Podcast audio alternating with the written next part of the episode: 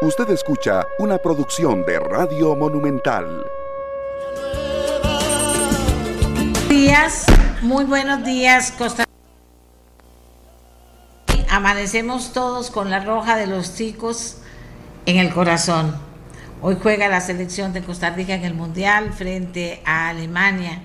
Y unidos por un corazón, pues esperamos que nos den lo mejor que ellos nos puedan dar y vamos a recibirlo con esa con esa alegría y agradecimiento con el que uno recibe cuando ve que las cosas son lo mejor que le pueden dar a uno, ¿verdad?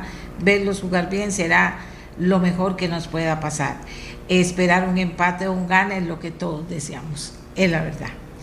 Eh, aunque sabemos que es un rival muy fuerte, pero lo esperamos. Y dicen que cuando uno espera con mucha fe, eh, eh, lo puede lograr.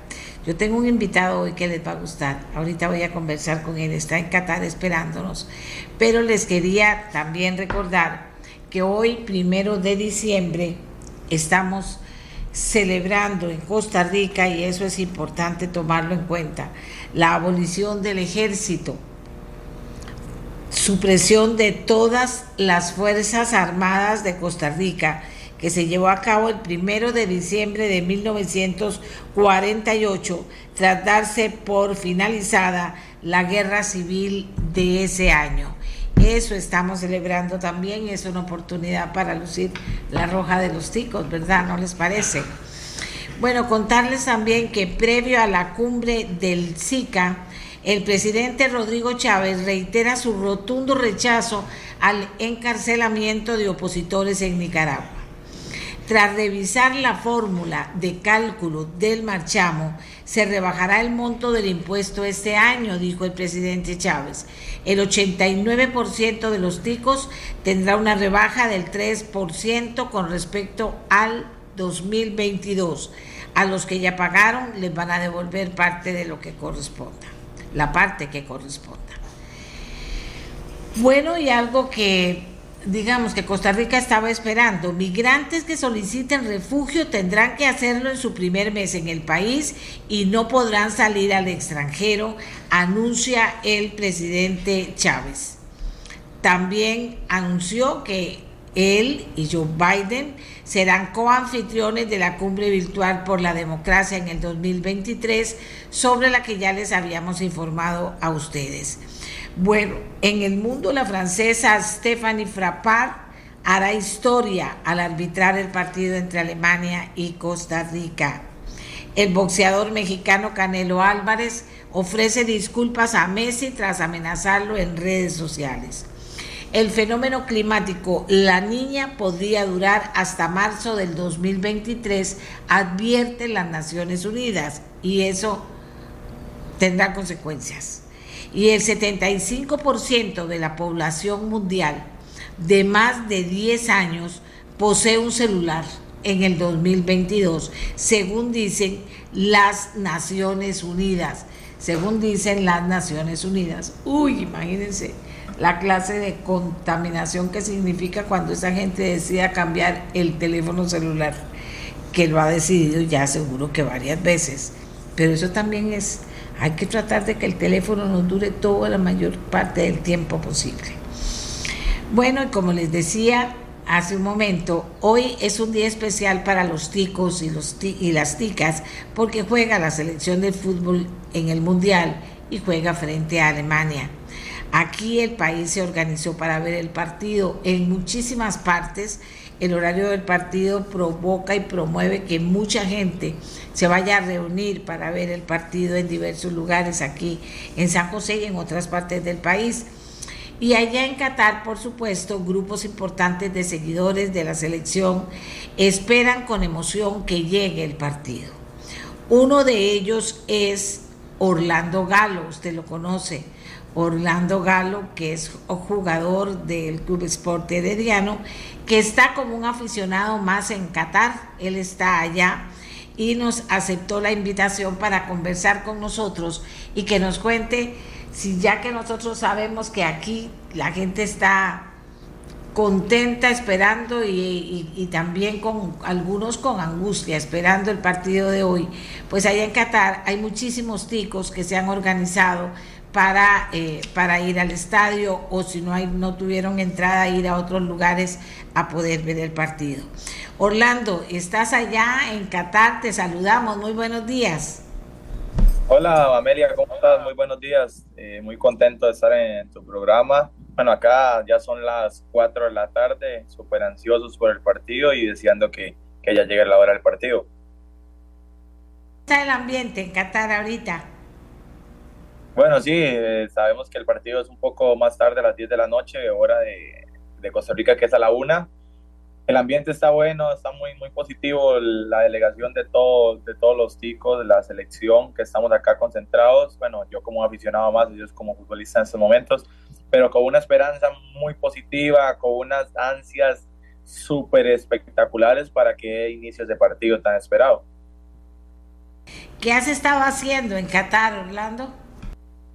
Bueno, la verdad he conocido mucho, he ido al desierto, he andado en camellos, he conocido muchas culturas de diferentes cosas acá por, por Qatar, ya como no estoy como jugador, estoy como aficionado y como un tico más acá por, la, por el país de Qatar, súper, súper feliz, contento y he logrado conocer ya que antes uno como futbolista le cuesta mucho hacerlo porque es diferente, ya viene uno como un trabajo al, a jugar fútbol, no como un aficionado que soy en estos momentos.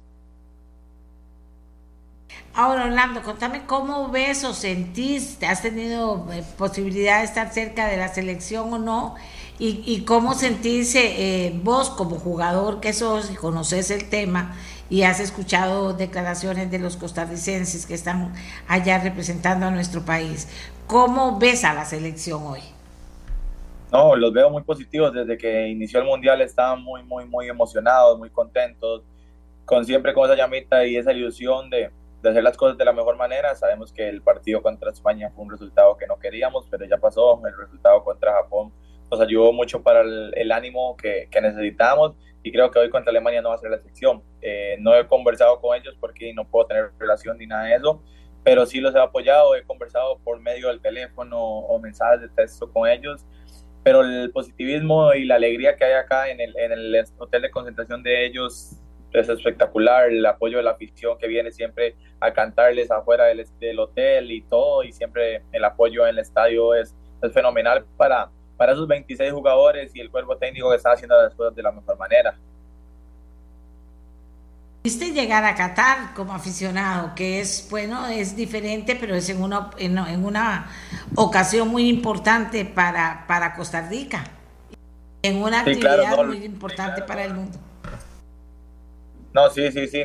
Eh, logré llegar gracias a, mi, a mis patrocinadores, a Rosy Picoles, Don Pedro, a Dipo, que, que, me da esta bendición de estar acá. No como lo quería, como te lo dije anteriormente, como un futbolista, como un jugador, digamos, debutando en, en, su primer mundial, pero lo hice como un aficionado que te deja muchas experiencias, muchos, muchas cosas de, de, de aprendizaje, muchas, muchas cosas para el resto de, de la vida que le queda a uno, si Dios lo permite y así sea. Eh, pues decir que es un partido difícil, o sea, es un lugar común, todo el mundo dice, uy, Dios mío, contra un gigante como Alemania, es un partido, eh, eh, ¿cómo ves vos el partido? Bueno, como jugador y como aficionado, ¿cómo ves el partido? ¿Realmente será un, un gran reto para nuestro país? Sí, claro, no, como aficionado y como jugador, y creo que a veces uno lo ve de la misma manera, que sabemos que es un rival complicado, sabemos que es campeón del mundo y todo, pero creo que todos somos jugadores y todos somos personas, seres humanos, tenemos las, mismas capacidades, las mismas formas de pensar, pero diferente reacción. Entonces creo que, que conllevar más con el espíritu que tenemos nosotros los ticos, eso que lo dije hace unas entrevistas anteriores, eso que ponen las gallinas, creo que los ticos los tenemos y sabemos cómo demostrarlo dentro de la cancha, entregar todo.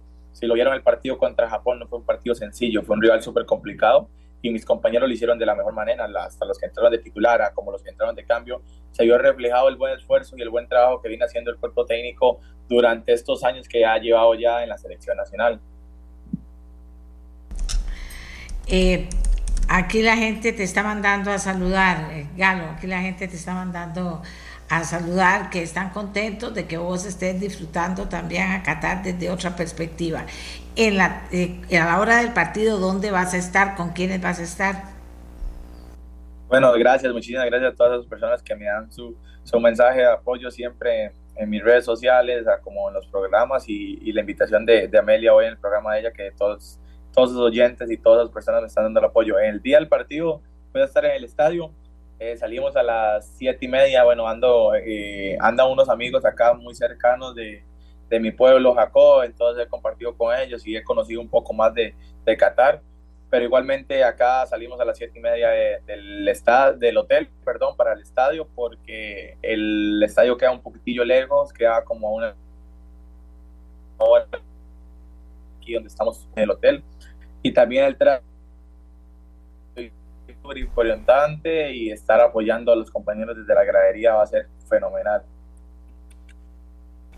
Eh, ¿No estuviste en los otros en los anteriores partidos? ¿O sí? No, sí, sí, sí, sí, en todos. Eh, he ido los, a España igualmente, a Japón y creo que si hoy lo permite Alemania. Igualmente he visitado otros estadios viendo otros partidos como Portugal, Uruguay, Francia, Australia, Argentina, México, Argentina, Arabia Saudita, eh, Polonia. Eh, he visitado varios partidos, he ido a muchos, muchos partidos. Visité, bueno, Estados Unidos, Inglaterra.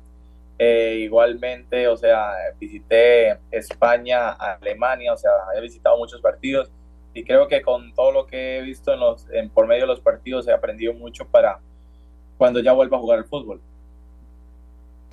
Y como aficionado, como jugador aficionado, como jugador que le tocó estar viendo los partidos, en todos los partidos, ¿cuál es el partido que más te ha emocionado de todos esos eh, partidos que pudiste ver? Bueno, es importante recalcar obviamente los de mi selección. Creo que, que, estos, estos colores, este escudo y todo un país que representamos nosotros los jugadores, igualmente no solo los jugadores, también otros deportistas y otras personas que hacen cosas mágicas para, para todo el mundo, porque y no solo, no solo Costa Rica vive el deporte, también tenemos y muchas personas súper inteligentes y, y, cosas de rescatar que a veces no, no los valoramos así eh, me llamado toda la atención, la verdad, pero me llamó mucho la atención el partido Portugal-Uruguay.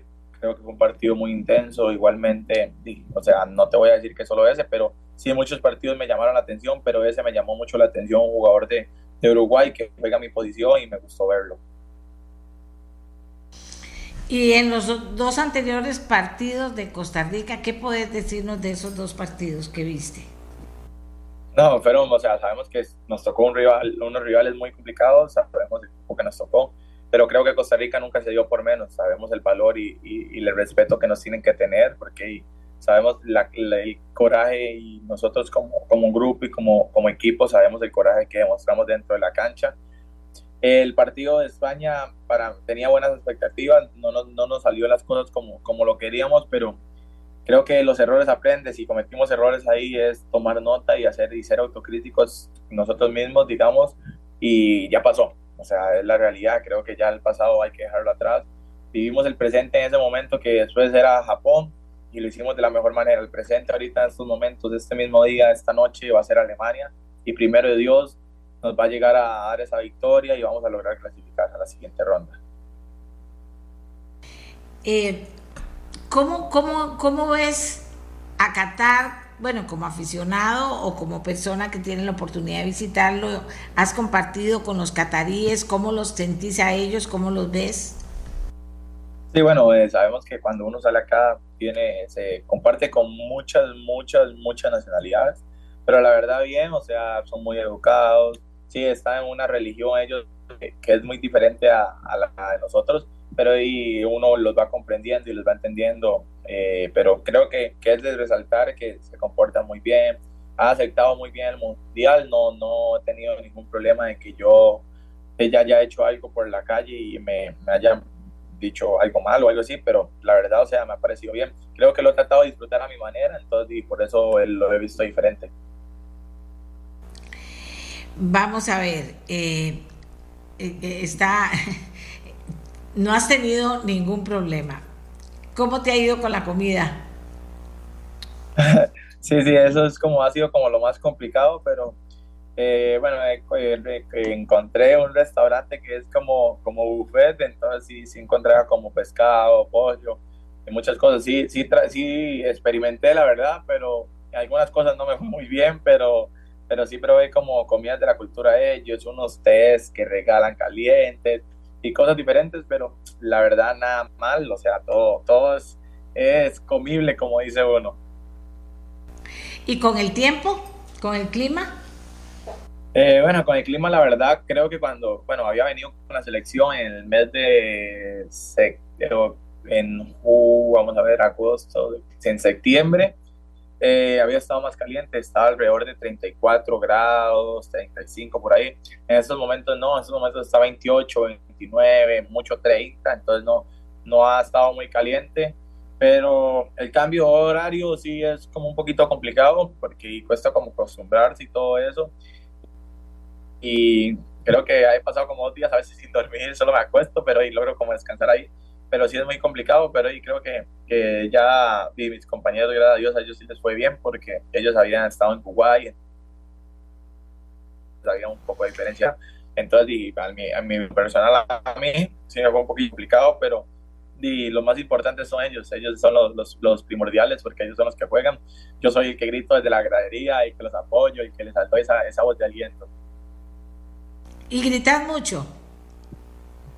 Bueno, si me escuchan un poco afónico, pero seguro es porque ando hablando mucho en la calle con mis amigos, pero no, no, no, vivo el, partido muy diferente. Creo que, que, es, un poco, es un poco complicado estar en la gradería. Uno como jugador no, no, no le gusta, no es, de la, no, no, es del agrado, pero creo que mis compañeros sienten el apoyo y la fuerza que les estoy haciendo ahí desde, desde afuera. Así sentís eso, eso, eso me, eso me han dicho como tres aficionados que están allá y, me entre ellos una señora. Me han dicho, yo siento que ellos me están oyendo, yo siento que ellos me están oyendo y eso me hace gritar con más fuerza. Por eso te pregunté que si gritabas, porque parece que los ticos gritan mucho en, los partidos. ¿Y qué te parece, qué te han parecido los estadios que preparó Qatar para recibir el Mundial? Sí, la verdad muy bonito, o sea, sí, la capacidad es, es demasiado grande. Cuando le cuesta mucho a uno, la verdad, salir del estadio porque a veces son 69 mil personas. Eh, en Inglaterra, Estados Unidos, había 89 mil 990 personas. O sea, nosotros de cinco minutos antes para agarrar el metro porque cuesta mucho agarrar un taxi o el bus y de era una cantidad enorme también que iba saliendo con nosotros, entonces eh, muy lindo los estadios, la capacidad espectacular, pero hoy cuesta mucho la, la, salida, eso es lo que cuesta mucho porque son mucha gente, muchas personas. ¿Qué otra cosa te gustó mucho de Qatar? Eh, la verdad, eh, la educación que tienen los choferes son demasiado educados, respetan mucho al, al peatón al peatón, perdón, eh, eh, le dan siempre que pase el ciclista, la persona que va caminando, la persona que va haciendo ejercicio. Eh, o sea, es muy respetado eso, la verdad. Qué bonito. Vos decías que es una religión diferente, sí, ahí a ciertas horas los hombres van a, a, por ejemplo, hacer la oración y tienen que ir a hacerla y dejar lo que están haciendo. Eh, todo eso lo, has logrado ver, lo has logrado, te has logrado dar cuenta cuando andas paseando por Qatar. Sí. Sí, claro, no, no, no, ellos lo hacen en cualquier lugar, eh, lo que hacen es quitarse los zapatos, limpiarse los pies y dicen como que entran al, al, al, al como te digo, al espacio de Dios. Entonces tienen que entrar limpios porque Dios es limpio. Y sí, visité la mezquita también acá que es como el lugar de ellos de adoración, de, te puedo decir como una iglesia, creo que es, si no me equivoco. Es muy lindo, hice un recorrido, me escribieron uno, el nombre mío en árabe. O sea, la verdad, los tours y todas las cosas que hice eh, fueron muy bonitas y una experiencia inolvidable. ¿Qué mensaje mandas aquí a los ticos? que están todos preparados para la una de la tarde. Todavía faltan muchas horas, pero la gente está desde ayer alistándose para, para poder ver el partido y acompañar a la Cele. Que no dejen de apoyar, que no dejen de confiar. Creo que, que esta, esta selección por algo está en el Mundial porque ha hecho las cosas de la mejor manera. Y lo más importante siempre es la afición. Creo que el, apoyo a la afición es lo que motiva a uno a correrlo. Un país creo que es fenomenal. Saber que todo un país está viendo, todo un país está persiguiendo, saber que estás en la Copa del Mundo es fenomenal. Eh, que nunca, nunca, nunca, nunca se olviden de, de dónde viene uno, de, de, de estas raíces de, de, nuestro país, que nosotros en el Mundial las tenemos muy presentes. Bueno, ¿y alguna otra cosa especial que tengas ahí que, que, que quisieras contar y que no has podido contar todavía? No, no, sí, creo que ya todo lo conté, todo lo que he pasado acá, todas las vivencias espectaculares que, que he tenido. La verdad, sí, me gustaría otra vez recalcar y el agradecimiento a, a todas las personas que me apoyan, que, que, me dan esas palabras de aliento, y en especial a mis patrocinadores, a Rosy Frigoles Don Pedro, a, a Dipo en especial y a José Oyer, que, que es una persona espectacular que me ha dado esta bendición de estar por acá. Fernando Galo, gracias por haber atendido la llamada, por haber conversado con nosotros y con los costarricenses sobre tu experiencia en Qatar y sobre cómo sentís el ambiente también de los ticos a, que están esperando de diversas maneras, ¿verdad, Orlando? Hay algunos que tienen entradas, pero otros que no las tienen y también están allá y parece que ven el partido en otros lugares. Sí, sí, no, con mucho gusto, Amelia, la verdad, Amelia, gusto, estamos para servirles siempre. Y sí, sabemos que hay ticos, creo que a veces hay algunos que no logran entrar por, por todo, por, sí, creo que a veces las entradas son un poco caras, la capacidad del estadio, a veces hay gente que logra comprar, a veces no. Pero y siempre donde sea que esté, donde sea que lo vaya a ver el partido, donde sea que lo vaya a escuchar, creo que siempre estar alentando a la selección es lo más importante. Muchas gracias a Orlando Galo desde Qatar. Usted lo conoce porque es un gran jugador costarricense, lo ha visto, eh, mucha, tiene mucha gente que lo apoya y que está feliz de estar allá. Y yo aproveché que él estaba para que nos contara cómo ha visto las cosas por allá y para que nos contara qué espera de hoy con la selección nacional, porque como les dije, estamos todos llenos de rojo por dentro y por fuera para el día de hoy. Es una oportunidad, un reto muy grande, pero lo importante es que lleguen, lo hagan bien y que se logren los resultados mejores que puedan lograr nuestros muchachos. Y, y como mucha gente dice, hay que ser positivos, el empate o el gane, por supuesto, que queremos que, que empate o que gane. Por supuesto que dimensionamos eh, eh, el, el, equipo al que se enfrentan, es un equipo con mucha, con mucha buena fama, digámoslo de esa manera. Entonces, eh, eh, eso pues a veces lo pone a uno a pensar, pero lo que pasa es que será difícil, nadie dice que no será difícil, pero que nuestros muchachos hagan lo mejor que puedan y que eso sea mucho para que estemos también felices. Y si hay un empate o hay un gane, no decir no del todo jamás, no va a haber, no sabemos, han pasado cosas eh, en ese mundial y en otros mundiales que la gente dice no esperaba eso y se logró. Así que vamos con la mejor vibra y la mejor intención y el mejor de los deseos para, para la selección en esta, en esta oportunidad. A la una de la tarde todos con la Cele. Y aquí voy a compartir con ustedes antes de hacer nuestra primera pausa que hay una carta dirigida al presidente del gobierno español, Pedro Sánchez, similar, parecida a la que explotó el miércoles en la Embajada de Ucrania en Madrid, causando heridas leves a una persona, fue interceptada hace una semana por las autoridades, según dijeron hoy las autoridades del Ministerio del Interior de España. El sobre con material pirotécnico dirigido al presidente del gobierno fue detectado y neutralizado por los servicios de seguridad del Palacio de Moncloa el 24 de noviembre, según el comunicado.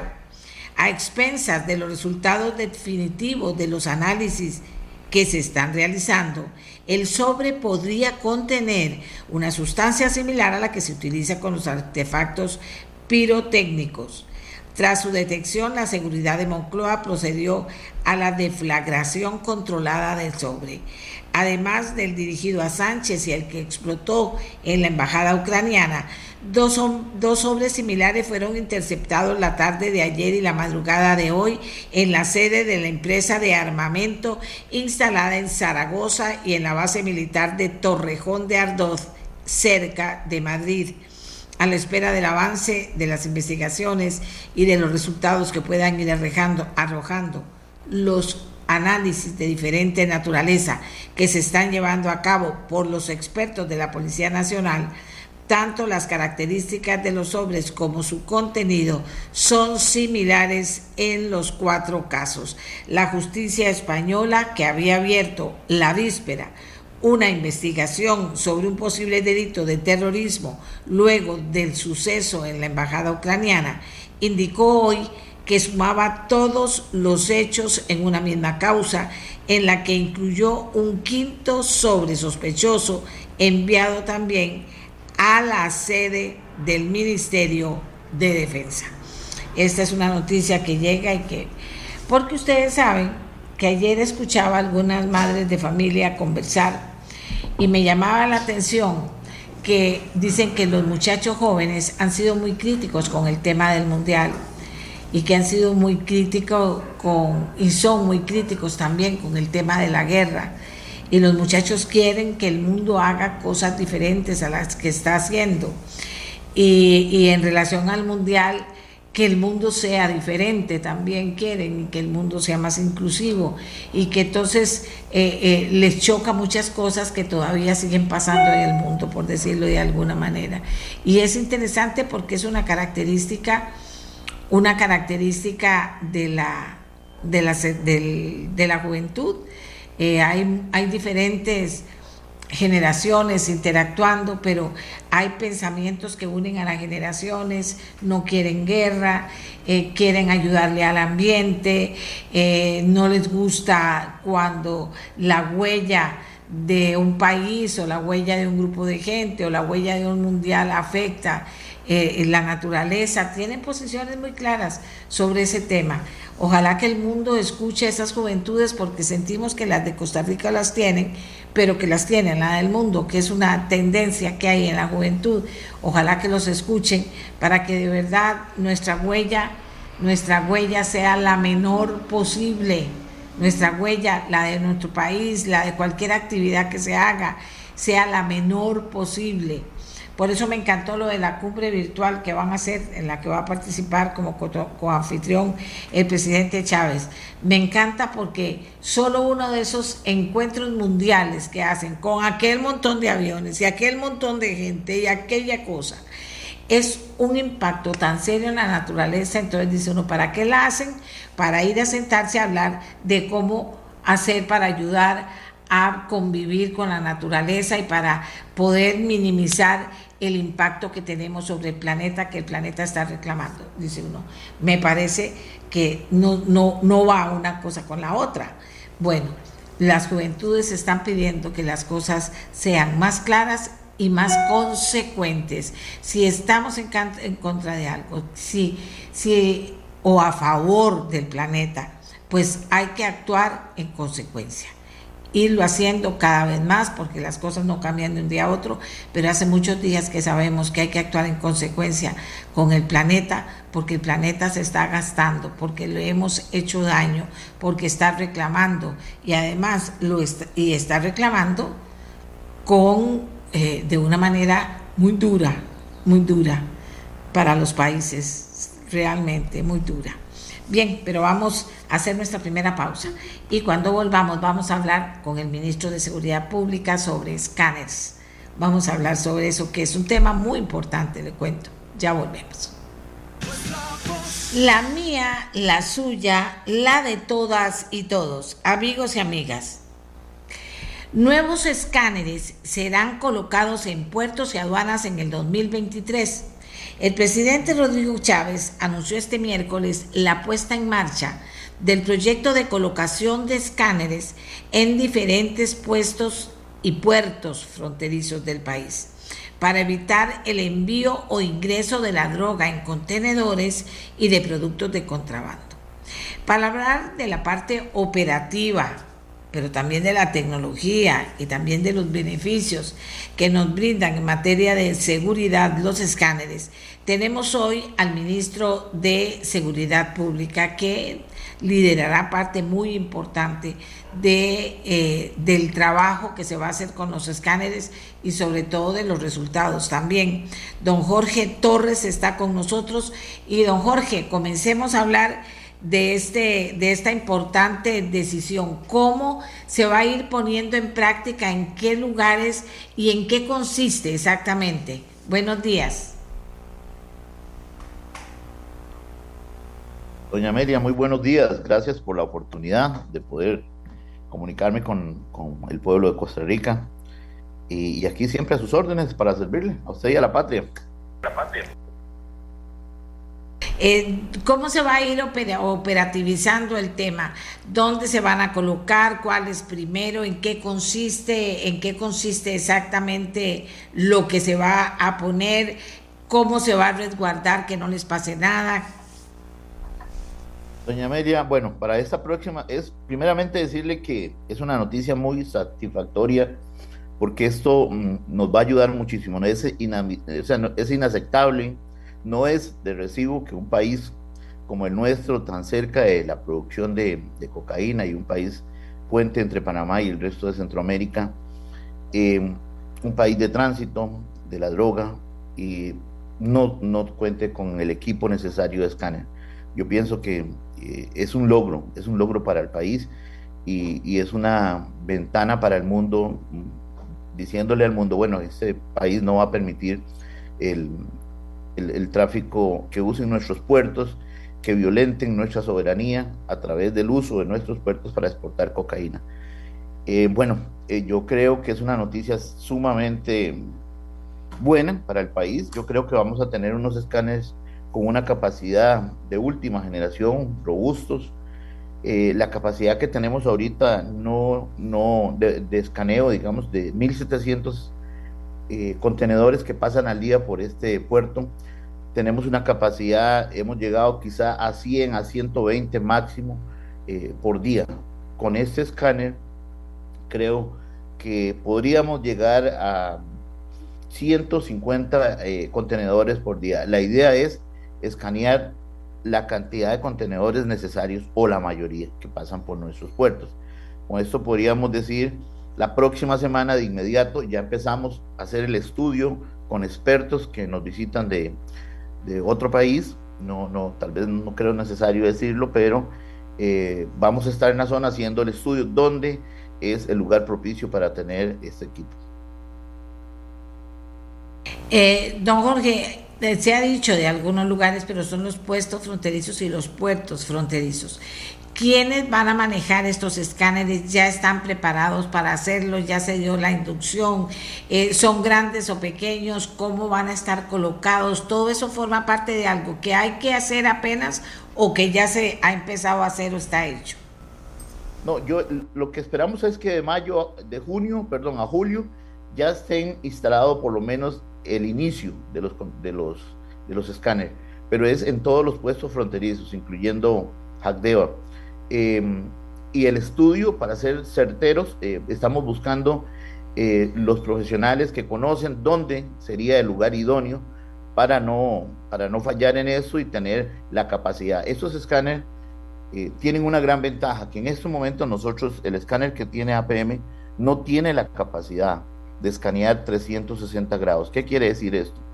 Que solamente estamos escaneando la parte del contenedor, la parte de la cabina no. Estos escáneres sí sin estacionarse, vamos a poder escanear 360 grados sin causar ningún daño al conductor, porque esa es la justificación que hay hoy en día, que no podemos pasar el, camión por, la afectación que puede recibir el, conductor. Con eso, eh, yo creo que en una semana, en la semana siguiente, ya hacemos los estudios y avanzamos para junio, ya estar instalados los primeros escáneres. Vamos a ver cuántos contenedores son los que ahorita podemos, podemos revisar nosotros en este momento. Doña Amelia, el puerto, en el puerto se mueven unos 1.700 contenedores por día y nosotros estamos con la capacidad de escanear de 100 a 120 por día. Con este escáner nosotros vamos a tener la capacidad de escanear 150 por hora, 360 grados. Es, grandísima la diferencia. Es muy grande. Lo que, nosotros, pretendemos es que podamos escanear un 100% de los contenedores. Eso es la pretensión. Eh, y creo que sí lo podemos lograr con esa tecnología que es de última generación. Además que eh, lo que pretendemos también es que los escáneres traigan un software. Aquí lo más, lo más complejo es el análisis de las imágenes. Sin embargo, eh, que eh, lo que eh, tirando líneas es que el escáner sea lo más sofisticado, que nos permita traer un software donde nos alerte que hay alguna sustancia para analizar, algo, un contrabando para analizar. Entonces ahí nos da una línea de trabajo. En estos momentos prácticamente lo que nosotros hacemos es perfilar mediante los analistas, tenemos una unidad de contenedores en el, en el puerto, integrada por funcionarios de diferentes eh, cuerpos policiales que hacen perfilamientos de la ruta de contenedores, de empresas sospechosas, y prácticamente esos son los que estamos nosotros escaneando.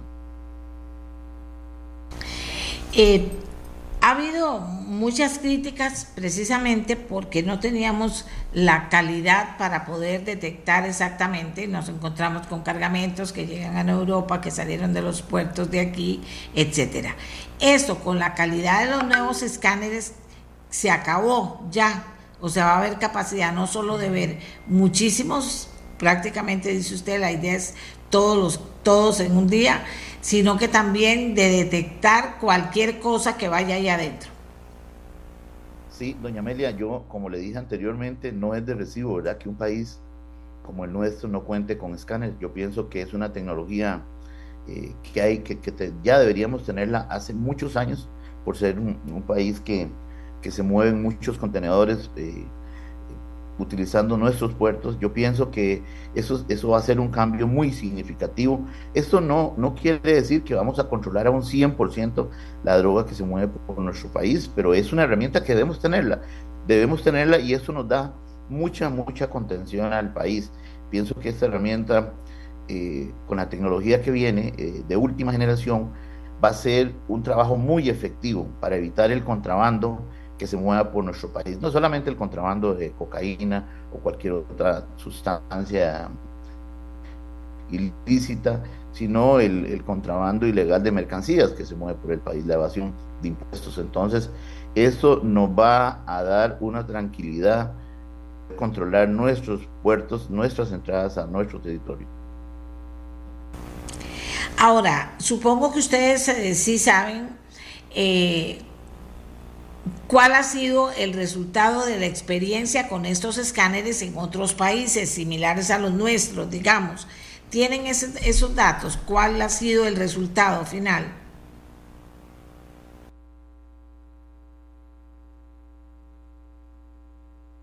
Eh, digamos, cuando uno se queda viendo esto, por ejemplo, yo estaba viendo un poco hacia Europa y estaba bien, uno cree que, por ejemplo, países como España podría tener una capacidad de revisar un 100% y no, definitivamente, yo lo, que hemos estado viendo y consultando España está revisando unos 60 contenedores por día en ingreso de su, de, a sus puertos.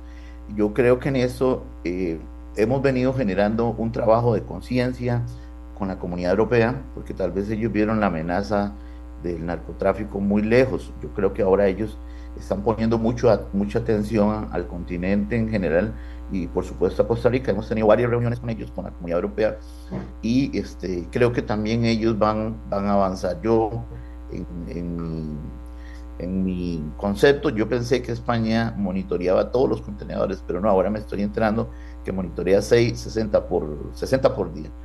Yo en esto nosotros es una gran satisfacción, por supuesto que queremos verlos ya funcionando y ver la capacidad y por supuesto que esto nos conlleva una cantidad de policías incorporados y en eso estamos trabajando con el presidente y con el ministro de Hacienda. Eh, yo lo que sí le reconozco definitivamente es el liderazgo del presidente de la República, que él empujó, empujó, empujó hasta que logramos esta meta. Yo creo que, que es muy satisfactorio saber que un líder como don Rodrigo Chávez haya, haya tenido que liderar este proceso para verlo hecho una realidad. El, el, ¿qué se llama? El resultado tendrá que verse, digo yo, a, corto plazo, una vez, una vez que están instalados. Decía usted que se va a requerir de más policías y más policías entrenados especialmente. Estos se van a contratar, están aquí, se están contratando en este momento, se están preparando también en este momento.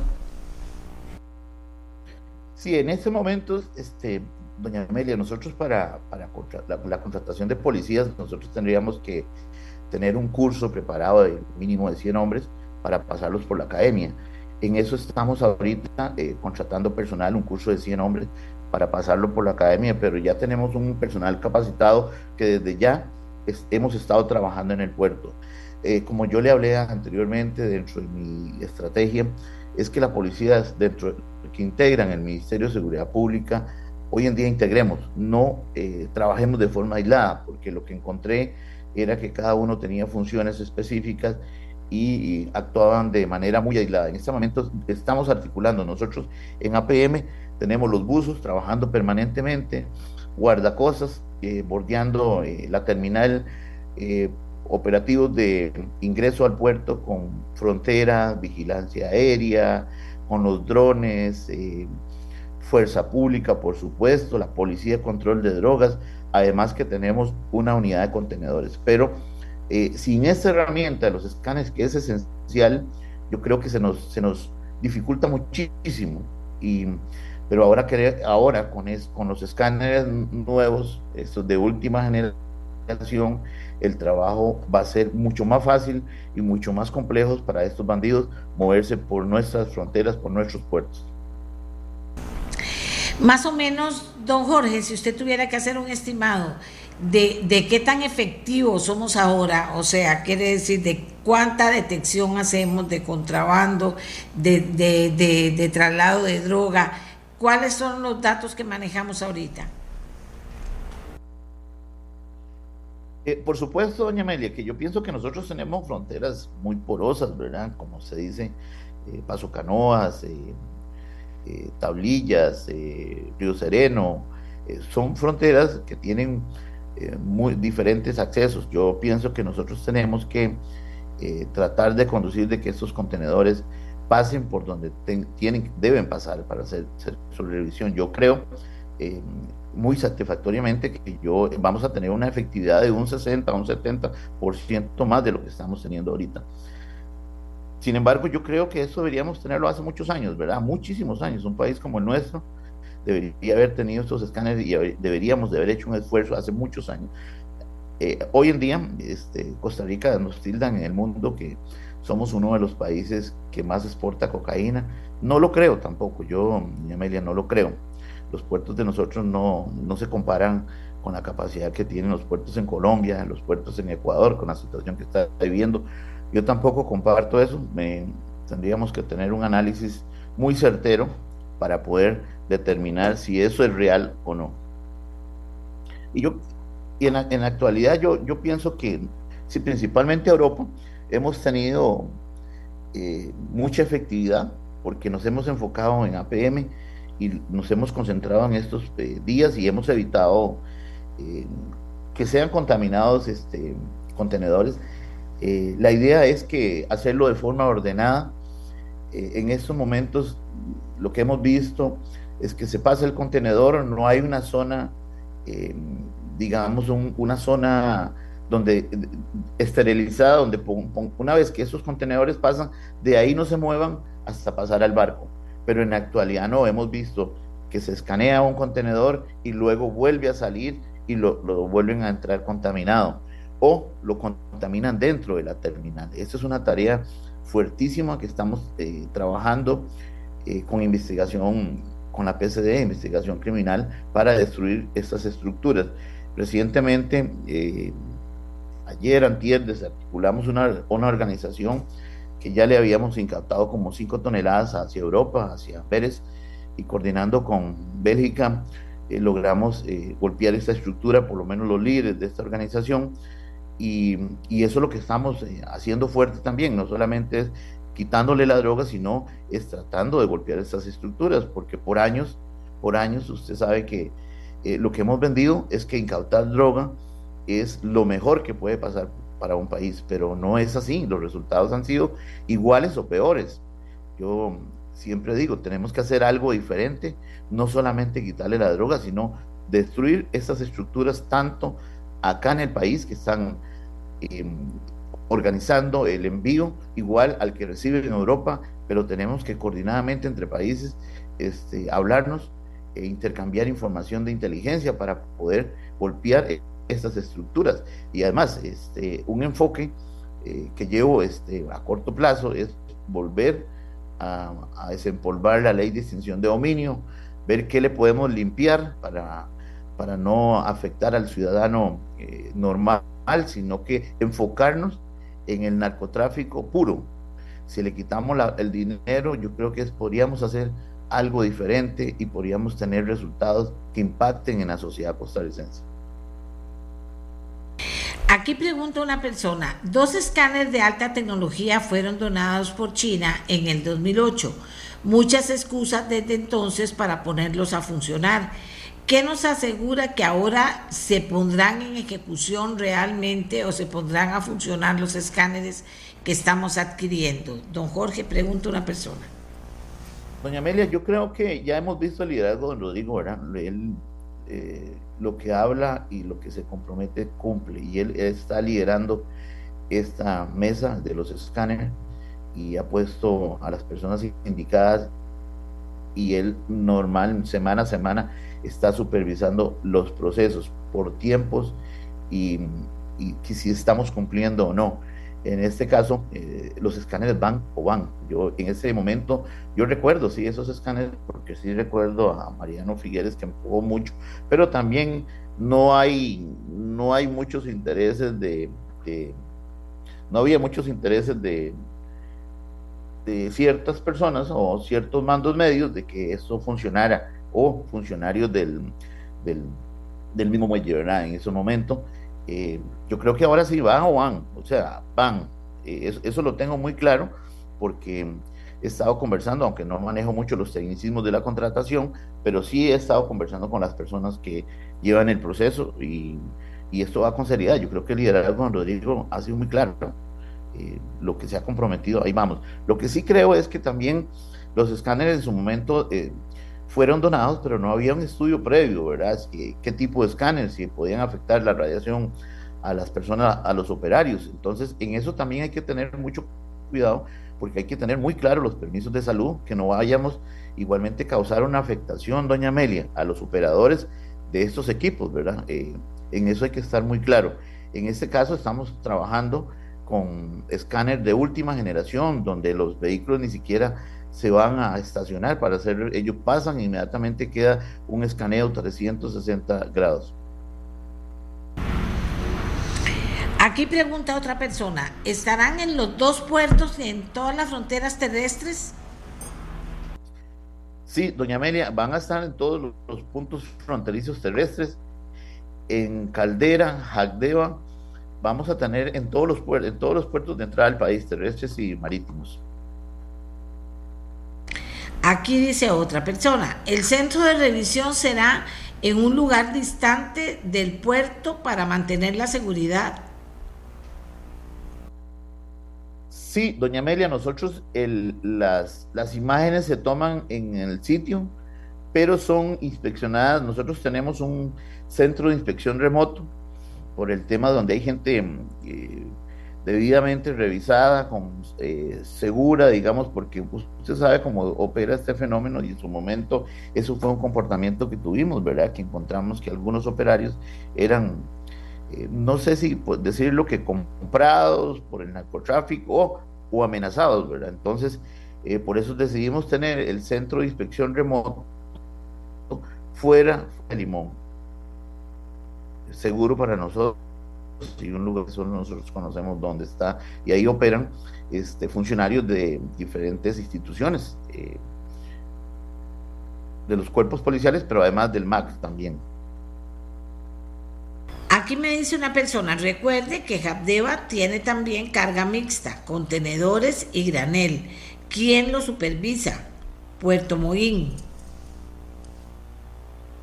Sí, doña Amelia, ahí también vamos a poner un, escáner. Yo creo que nosotros también tenemos grandes dudas, ¿verdad? Porque el, puerto sí prácticamente está a la libre, eh, igual que Caldera, está a la libre, casi que a la libre. Entonces nosotros vamos a tomar este, posesión, eh, digamos, un control de Estado eh, con la fuerza pública y los demás cuerpos policiales que integran el ministerio, en este caso la Policía de Control de Drogas, inclusive en, hasta la DICE nos está cooperando en hay un, analista de la DIS que integra eh, este, este grupo que trabaja en contenedores en APM, pero la integración lo que queremos hacer es, obviamente, no podemos dejar Jacdeva ni tampoco eh, Caldera de lado, porque sí tenemos grandes sospechas de que, eh, obviamente, donde nosotros ajustamos la faja en, APM, ellos van a buscar un lugar alterno para moverse. Eh, eh, don Jorge, de todo, esta, de todo este proyecto? Perdón, doña Amelia, es que se me cortó, no le escuché bien. La inversión, ¿cuánto dinero eh, cuesta todo este proyecto? Sí, doña Amelia, sí, yo no manejo los números reales de este proyecto. sí es un proyecto que es, es, una inversión significativa, sí lo tengo claro, pero no, no tengo los números precisos sobre, sobre esta inversión. Vamos a ver, aquí alguien me lo está poniendo, tal vez el mismo que preguntó. Vamos a ver. 35 eh, millones de dólares me están diciendo que es lo que cuesta este, este proyecto. 35 millones en los nueve escáneres. Bueno, Jorge, le alguna, bueno, yo siempre le pregunto, y sobre todo a usted, ¿Qué le está preocupando en este momento, don Jorge? Ya, ya hablamos del proyecto, es un buen, es un excelente proyecto, ojalá que todo camine perfecto, de verdad, y que todos se pongan las pilas para que camine perfecto y comience perfecto y siga trabajando perfecto. Pero ahorita, ¿qué le está preocupando a usted, don, Jorge, eh, como ministro de Seguridad Pública? Doña Amelia, yo en la conversación anterior que tuvimos, yo no soy mucho de, de salir a cámaras, pero sí me gusta trabajar muy eh, pensando en una estrategia hacia dónde llevamos la seguridad de este país.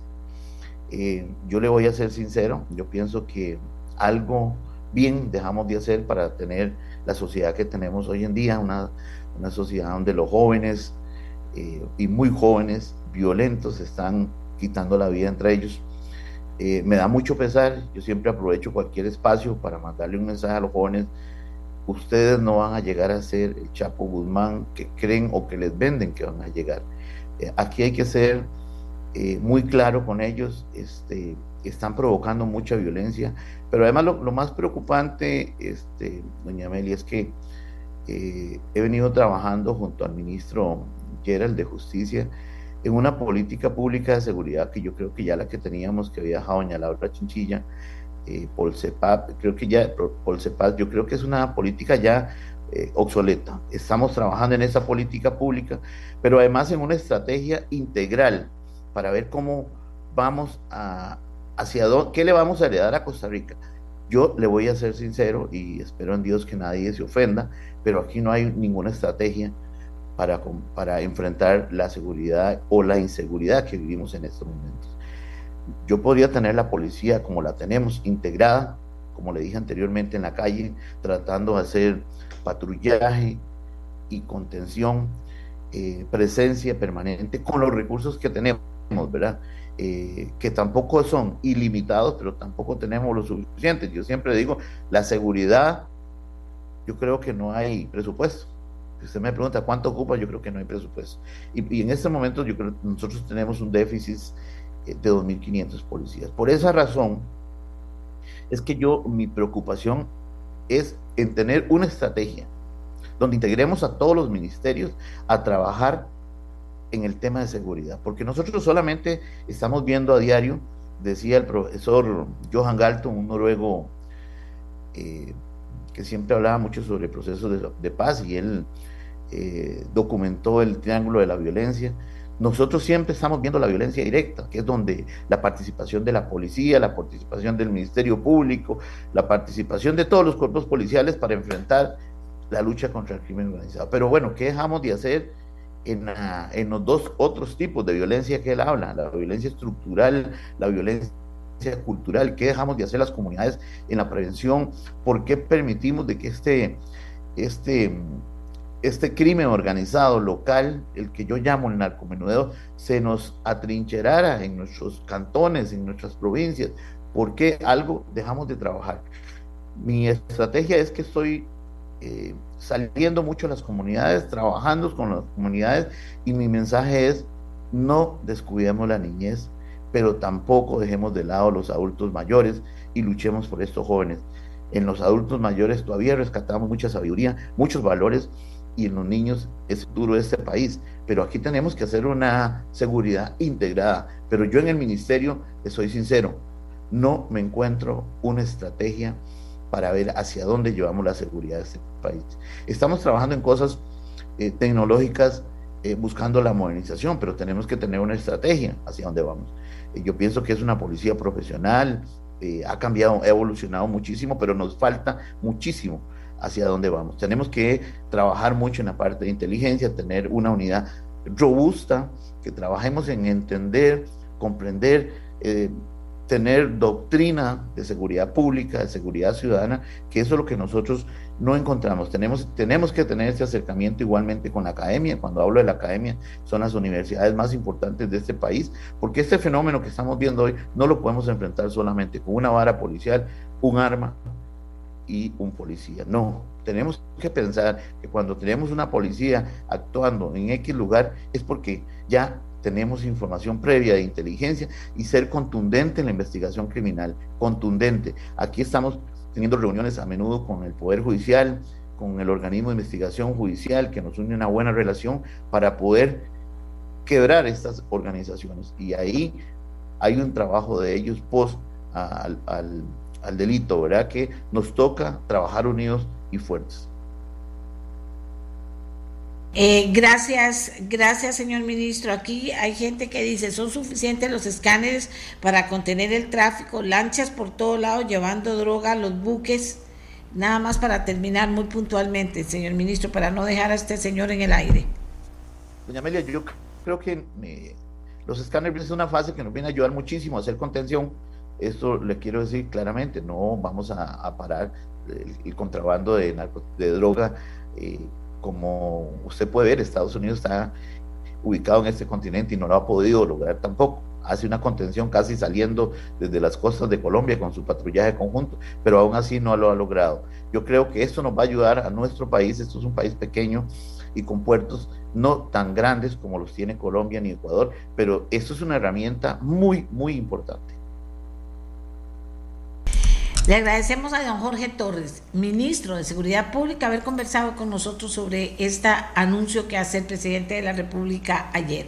Nueve escáneres en los puntos básicos que eh, por los que entran y salen mercaderías, tanto en terrestres como en los puertos, eh, estarían listos a, mediados del año, se está preparando todo para que así sea, dice, de última generación y creen que manejando todo eso bien y actuando eh, de la mejor manera, con mucho profesionalismo, podría atenderse toda la demanda de contenedores diarios que hay en nuestro país.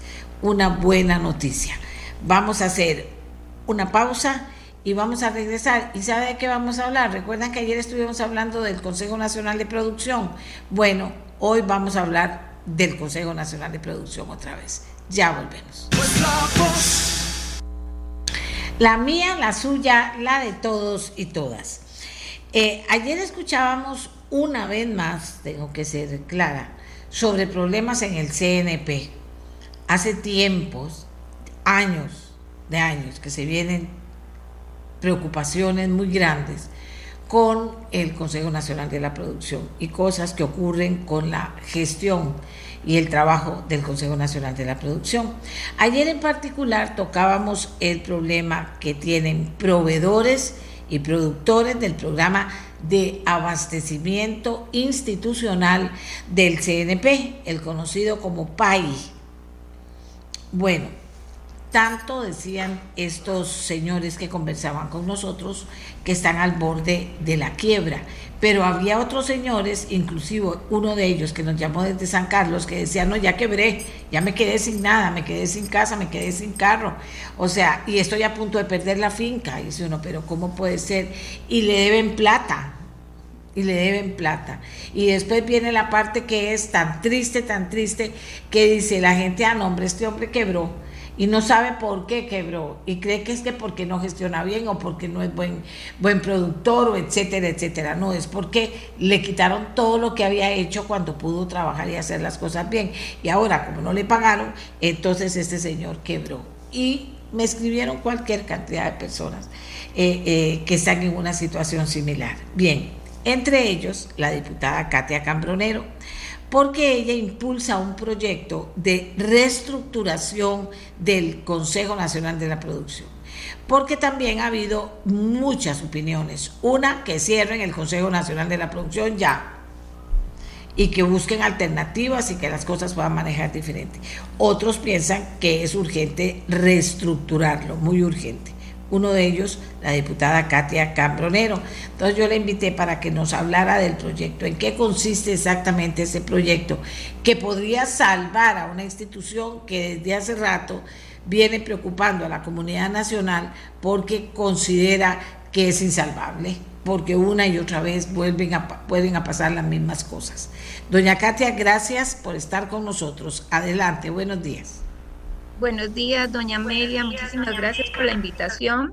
Eh, un saludo a todos los costarricenses y bueno, yo encantada de hablar de este tema que sin duda no es un tema de crisis, doña Amelia, esto es un tema de caos para el sector agropecuario costarricense.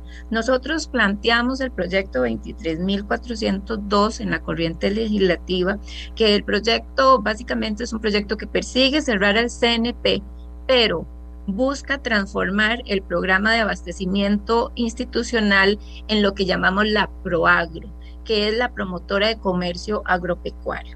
Eh, usted ayer abordó y los productores eh, abordaron la situación del Consejo Nacional de la Producción, que no es una situación de ahora y no tiene que ver con la regla fiscal, y yo quiero eso dejarlo muy claro, doña Amelia. Esto es un problema que se viene gestando desde hace muchísimo tiempo, de más de 20 años, y no solamente son productores que quebraron ahora, tenemos eh, muchísimas asociaciones de productores que han quebrado en todo este tiempo y que todavía le, le el CNP le debe dinero.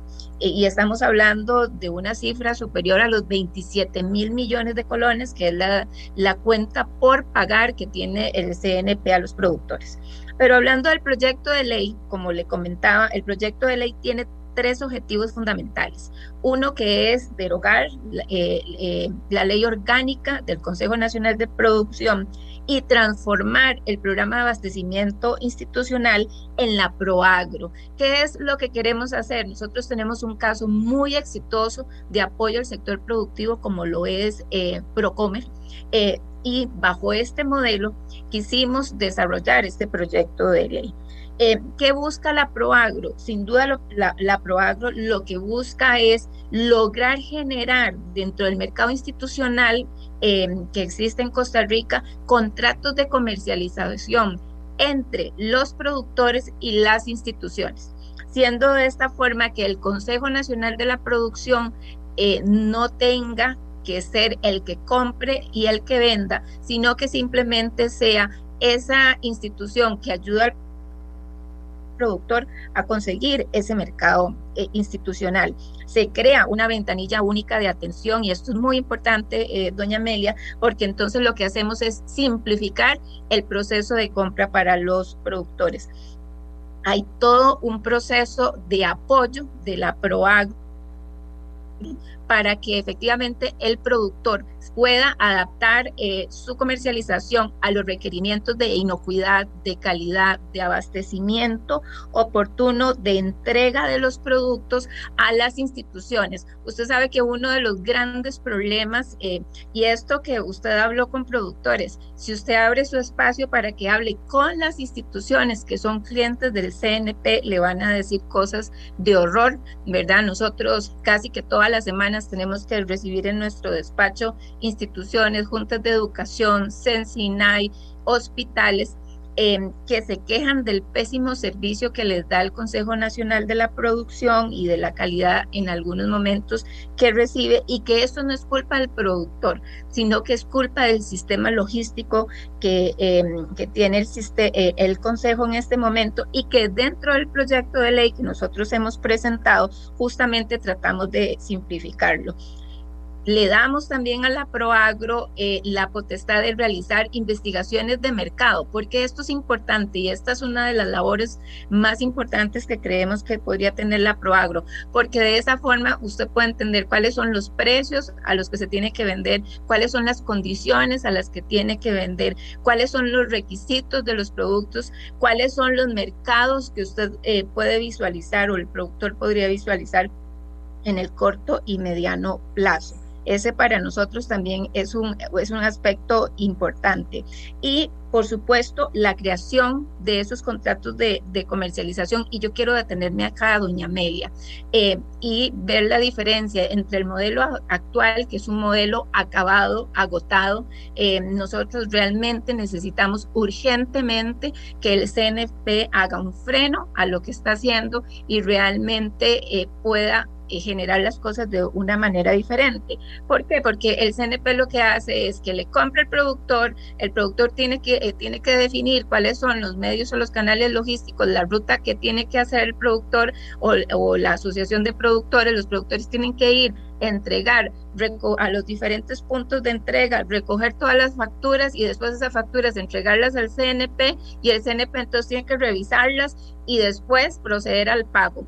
Y si hay inconsistencias en, esa, en esas facturas, que pasa muchísimo, doña Amelia, muchísimo, y esos son de los grandes problemas por los cuales los productores no reciben su este, pago a tiempo y estamos hablando de atrasos de 90 y 180 días. No hay capacidad para ninguna empresa de soportar tres meses, cuatro meses, cinco o hasta seis meses sin que a usted le paguen lo que usted ya entregó. Entonces, dentro del marco de la Proagro, lo que buscamos es que básicamente eh, la Proagro genera los contratos de comercialización o, o acerca al comprador y al productor pero en realidad los productores son los que le venden directamente a las instituciones y las instituciones le pagan directamente a los productores. ¿Qué significa con esto? Acortamos muchísimo este todo ese canal logístico.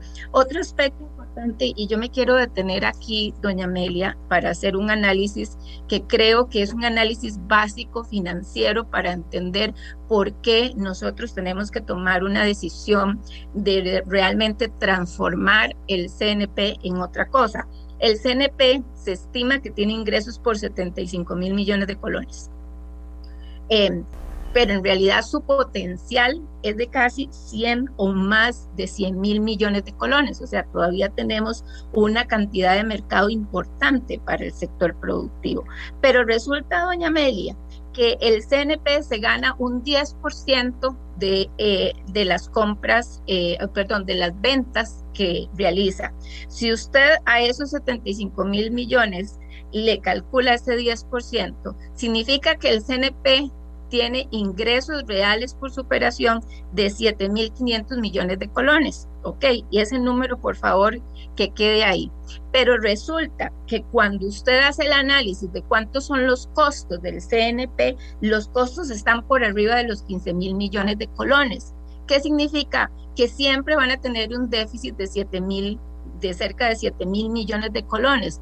¿Qué es lo que ha pasado? Que se han ido comiendo los recursos que son para pagar a los productores. Y por eso es que la figura del CNP tiene que cambiar, porque usted lo que han hecho es irse comiendo lo que se supone que debe ser para el productor y para el pago de los productores.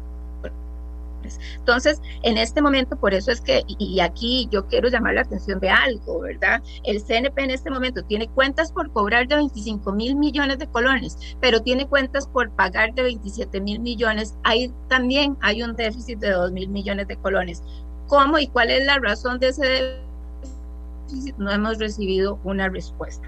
Entonces, eh, por eso nuestro planteamiento, ¿verdad?, de hacer una transformación, para nosotros es vital que realmente el sector productivo agropecuario costarricense reciba un apoyo, pero este apoyo tiene que ser no teniendo una institución que le eh, desagrega valor, sino más bien teniendo una institución que les apoya que realmente les ayuda a desarrollar su mercado. ¿Verdad? Que no es una institución, no es un fin en sí mismo, sino que realmente es una institución que le agrega valor eh, al sector productivo costarricense, que como ya lo dije, eh, no es que tiene una crisis, está en un caos y la misma institucionalidad eh, le ayuda a entrar en ese caos o ha sido la razón por la cual el sector agropecuario costarricense, que ojalá usted tenga la oportunidad luego de hablar con otras cámaras para que eh, podamos comprender la dimensión y el impacto que está teniendo el sector agropecuario costarricense, que las gentes no piden que le regalen nada ni le condonen nada, doña Amelia, y en esto quiero ser claro, los productores están pidiendo que les paguen a tiempo, que les paguen lo que le tienen que pagar y que realmente puedan tener resultados eh, eh, y ver los resultados de su trabajo y que el resultado no sea necesariamente tener que cerrar y tener que entregar sus propiedades a falta de pago. Hay una asociación de productores en, en que, eh, que tuvo que cerrar operaciones con CNP con una deuda de más de 50 millones de colones con una institución financiera nacional y que ahí están tratando de ver cómo le hacen para pagarle a la institución, porque ya no le venden al CNP, pero tampoco el CNP les ha pagado después de casi dos años o más eh, el dinero que ya de por sí ellos le, le vendieron en producto. Katia, vieras que me encanta oírle hablar con el conocimiento que está hablando, ¿verdad? O sea, porque eso es clarísimo. Eh, con, no cerrar o cerrar para cambiar o, cambiar radicalmente, como lo está planteando, con un modelo, con un modelo que ha sido súper exitoso, que es el de Procomer, sin duda alguna. Pero volvemos a lo mismo, Katia, volvemos a lo mismo. ¿Qué es? Aquí, oiga, aquí una persona que me está escribiendo dice, muy claro los números, a ver, Mucha gente está escribiendo. Vamos a ver, salvar para poderle... Muy claro los números comentados hoy.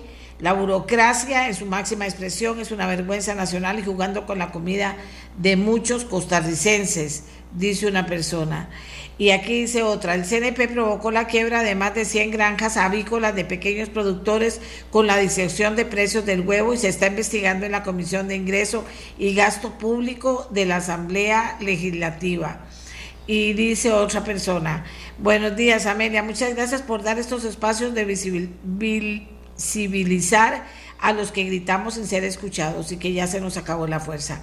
Doña Amelia, que está con usted y su programa podamos convocar muchos que estamos en la quiebra financiera debido al PAI y que por favor nos ayuden. Nuestro, el mismo gobierno nos puede ayudar al menos con pagar a los productores y bancos que debemos, que analicen cada caso pero doña Amelia, esto ha sido una pesadilla y sigue escribiendo este señor. Katia, vamos a ver, no soy escéptica, soy de las que en un momento creyó esto se cierra porque no tiene sentido que toda esta plata de los costarricenses no solo se desperdicie, sino que al final termine afectando a tantas personas y se mantenga, como dice ese señor, una burocracia increíble que, que ahí está y como le decía yo ayer al presidente ejecutivo, van a recibir el salario, van a recibir el aguinaldo, van a volver en enero con su trabajo listo, pero van a tener una deuda, todos, la institución, los costarricenses, con esta gente. Entonces, no es que yo sea escéptica, es que, ¿qué pasa que siempre que se toca eso, y en la Asamblea Legislativa lo que a mí me duele es que llegado el momento te doy esto y me das esto. Y entonces estas son las cosas que siguen pasando como lo que pasa en el CNP, que, no ha, que ha habido ganas de cambiarlo o de cerrarlo y que no ha sido posible hacerlo. Esto que usted plantea tiene mucho sentido, digámoslo así, ¿verdad? Pero finalmente, ¿qué apoyo tiene esto? Eh, ya veo que usted está bien metida en la situación. ¿Qué apoyo tiene esto? ¿O cuáles son esos intereses, eh, eh Katia, que hacen que sea imposible avanzar con el CNP y que haya sido imposible responderle a esta gente también. Sí, e, e, excelente pregunta, doña Amelia. A, diferencia de los otros proyectos de ley presentados, realmente nosotros hacemos un rescate desde, la fracción del Partido Liberal Progresista, hacemos un rescate de la esencia del CNP y ayer lo decía uno de los productores, creo que el señor de San Carlos, que tuvo la situación, ¿Cuál es la esencia, doña Amelia? Que realmente el CNP apoya el sector agroproductivo costarricense. Entonces nosotros rescatamos esa esencia entendiendo que ya de por sí tenemos un modelo muy exitoso nacional y básicamente es trasladar ese modelo como el de Procomer, obviamente con algunas diferencias, las diferencias del caso, pero trasladar ese modelo exitoso a, al modelo de comercialización local con el mercado institucional costarricense. Creo que eso sí hay que rescatarlo, doña Amelia, los otros proyectos de ley básicamente lo que hacían era una propuesta de cerremos el CNP y eso era también un poco peligroso, ¿verdad? Porque usted no podría, usted no debe, debe dejar desprotegido al sector productivo nacional en un mercado este, que, tiene tanto potencial como el mercado institucional. Em, sí, eh, en realidad hemos tenido conversaciones con varios diputados de diferentes fracciones. Yo debo decirle que hay un ambiente positivo en términos de que las personas ven la esencia del proyecto. Em, y en ese sentido, pues sí tenemos, y el proyecto ha tenido mucha aceptación. Ha sido un proyecto de ley, doña Amelia, que lo hemos hecho eh, eh, con mucha conciencia, con mucha participación de diferentes actores, copiando los mejores modelos y además haciéndolo lo más práctico y viable posible. Eh, el, el, proyecto de ley ya está en la Comisión de Agropecuarios. Bueno, em, no ha sido, le hemos pedido al Poder Ejecutivo que lo convoque eh, porque en realidad nosotros tenemos que generar esta discusión de esta transformación del CNP y dejar ya esta absurda conducta de la institucionalidad costarricense de administrar los problemas, doña Amelia. Es que el CNP es una, es, y, nos encanta como administrar el problema sin darle una, una solución al mismo. Y el tema aquí crítico es que en esa administración del problema nos estamos llevando en banda a, a cientos de costarricenses. Porque si nosotros hacemos un levantamiento de la cantidad de productores que han tenido pérdidas financieras en sus actividades, por el CNP son cientos, doña Amelia, son cientos. O sea, es eh, yo que he trabajado con el sector agropecuario durante muchos años en diferentes territorios de Costa Rica, este, a mí me da mucha tristeza y para mí por eso fue prioritario presentar este proyecto eh, de transformación a la Proagro para que realmente generemos esta discusión y tomemos decisiones lo más pronto posible. Eh, yo sí le pido y yo sé que tanto el ministro Carvajal como el presidente ejecutivo del CNP tienen muy buenas intenciones porque son personas este, trabajadoras con buenas intenciones, pero yo realmente les pido que nos sentemos. Eh, eh, yo he tenido conversaciones con ellos solicitándole que convoquen el proyecto de ley ahora en extraordinarias y que generemos esta discusión para lograr un acuerdo y poder avanzar rápidamente eh, en una solución para tantos productores nacionales que además de que enfrentan una crisis en el costo de sus insumos, en las tasas de interés, en el, en el cambio climático, ahora también afrontan todo un problema eh, con los pagos que tiene que generar el, eh, Consejo Nacional de la, de la Producción. Fíjense que todavía aquí estoy leyendo las, las, las cartas eh, y los mensajes que están mandándome, algunas muy largas jamás podrían leer, ni todos los mensajes ni todas las cartas. La gente pidiendo ayuda. Si esto fuera una oportunidad, y no veo por qué no serla, con la discusión que esto conllevaría también, eh, eh, bueno, lo que se necesita es que se camine ya, pero también, eh, usted que está tan metida en el problema y se ve que lo domina, o sea, no hay ninguna alternativa para que de verdad se le pudiera pagar a esta gente, pudieran enfrentar las deudas, hay gente que todavía sigue en la quiebra, otra que ya quebró. A esta gente no hay alternativa dentro de la institucionalidad costarricense para poder apoyarlos. Inclusive decían que hay plata en el Consejo, pero que por la regla fiscal no se podía, pero dice usted, no, eso no es cierto.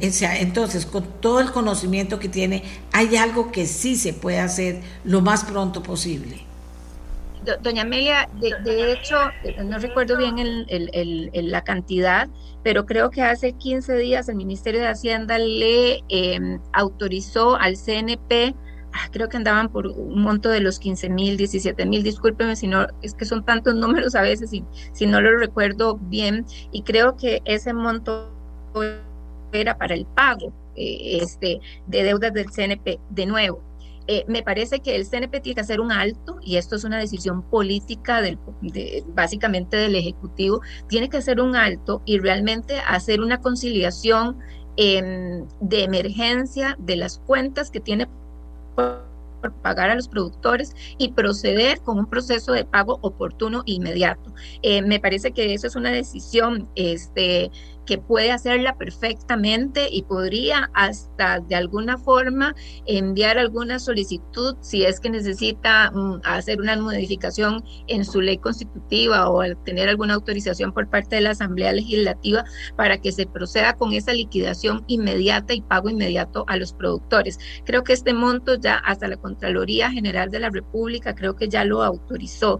Así que a mí me parece, doña Amelia, yo francamente creo que lo que, lo que debería hacer ese, el CNP es hacer un alto de alguna forma permitir un espacio para que mm, los productores le vendan directamente a las instituciones, mientras el CNP hace una liquidación y le paga en un plazo no mayor a un mes al, sector agroproductivo costarricense. Es que lo que estamos haciendo es una barbaridad, o sea, yo, yo no sé cómo, eh, lo digo con mucha vehemencia, doña Amelia, porque es que cuando uno ve a la gente llorar o cuando uno ve cuando a la gente le quitan las fincas o sus carros, o sea, es, es una impotencia tan grande saber que hay ciertos tomadores de decisiones que pueden hacer un cambio eh, a esto y que realmente em, le podamos pagar el sector a, los productores nacionales.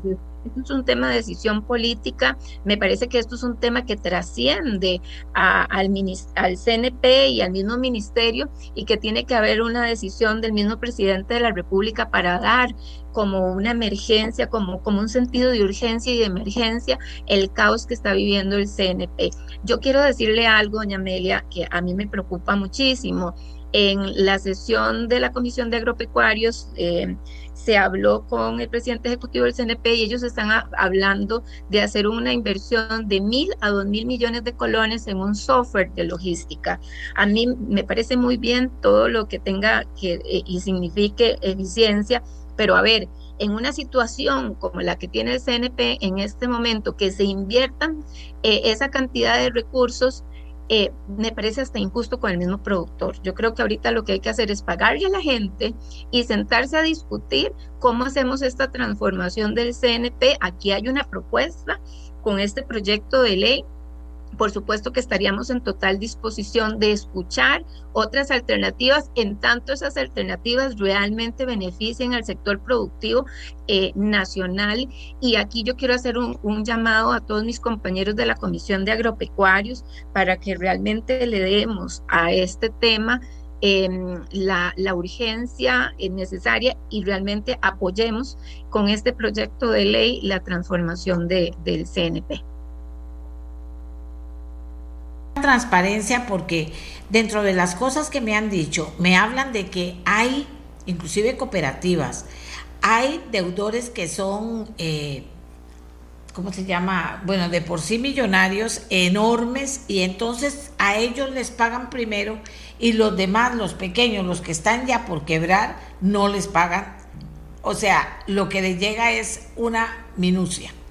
Entonces, yo creo que eso habría que revisarlo. Y el tema de las intermediaciones, Katia, ya que está usted tan clara, este país, de, de repente uno ve, ¿por qué tal cosa no funciona? Hay una intermediación que se lleva un poco de plata y, y uno dice, pero ¿por qué si eso no hace falta? Me explico, Katia, que son cosas que aprovecho que hablo con usted, que la veo usted tan clara en eso, que son cosas que tienen que eliminarse para que no terminen pasando estos horrores como lo que está pasando con estos señores del CNP y lo que y la deuda que han ido acumulando con los productores. Perdón, doña Amelia, aprovechando lo que usted acaba de decir, que me parece muy importante rescatarlo, es que eh, hasta el mismo modelo del CNP es perverso, porque usted cobra un 10% de sobreprecio. ¿Me explico?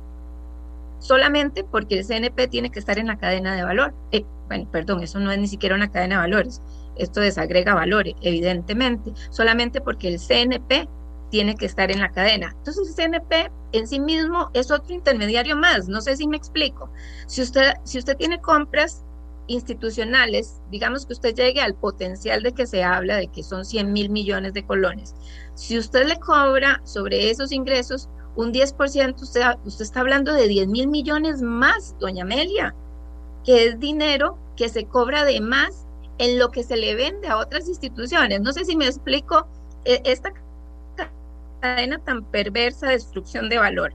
Entonces, yo le compro el productor, le vendo más caro a la institucionalidad pública y al final la plata sale del bolsillo de todos, ¿verdad? Porque entonces por mantener una institución yo cobro un 10% más en el precio, cuando las instituciones pueden comprarle directamente a a los productores a través de contratos de comercialización. Es que de verdad yo, yo no siento que el modelo sea tan complejo y son modelos que a nivel privado, a ver, el CNP nunca, y yo lo digo y, espero no ser grosera, yo realmente sé que hay personas que tratan y hacen su mejor esfuerzo, pero es que el CNP destruye mucho valor para este país.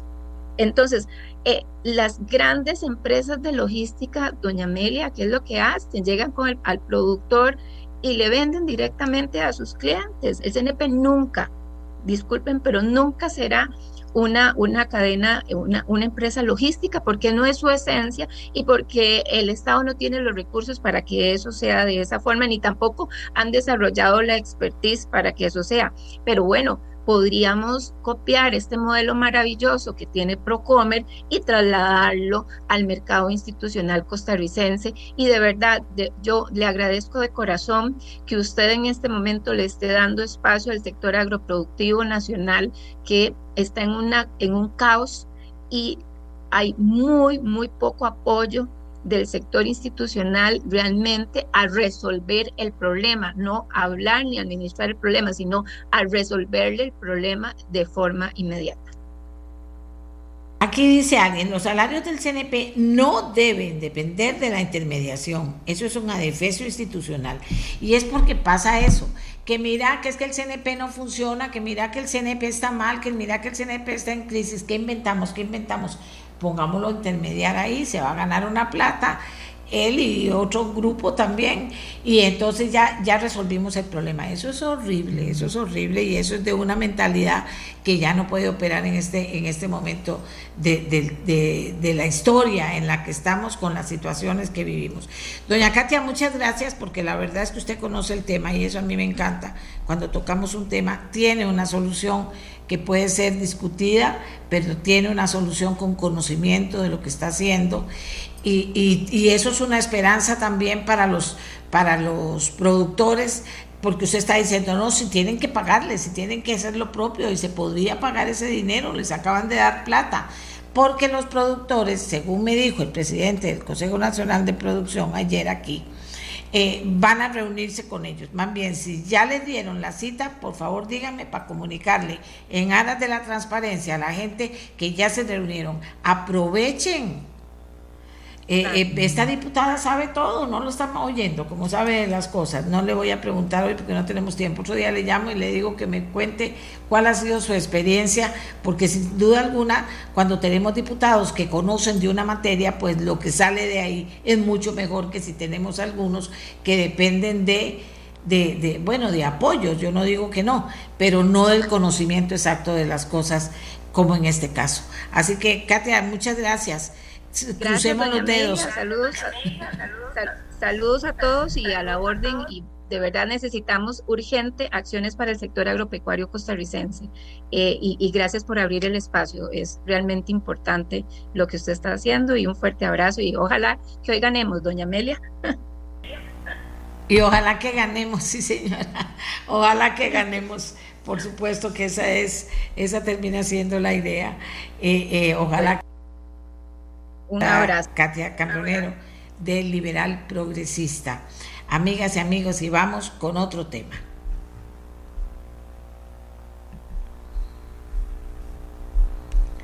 Vamos con otro tema. No oí nuestra voz, pero vamos con otro tema. A ver. La selección nacional de para surfing, para surfing, diría otras personas. Doña Amelia pronuncie bien. Bueno, depende que me oiga, estoy pronunciando bien o mal. Para surfing está en Los Ángeles, California la selección nacional, participando en el Campeonato Nacional de Para Surf. Eso lo están haciendo. Yo voy a conversar con Natalia Vindas Pérez, presidenta de la Asociación de Surf Adaptado de Costa Rica.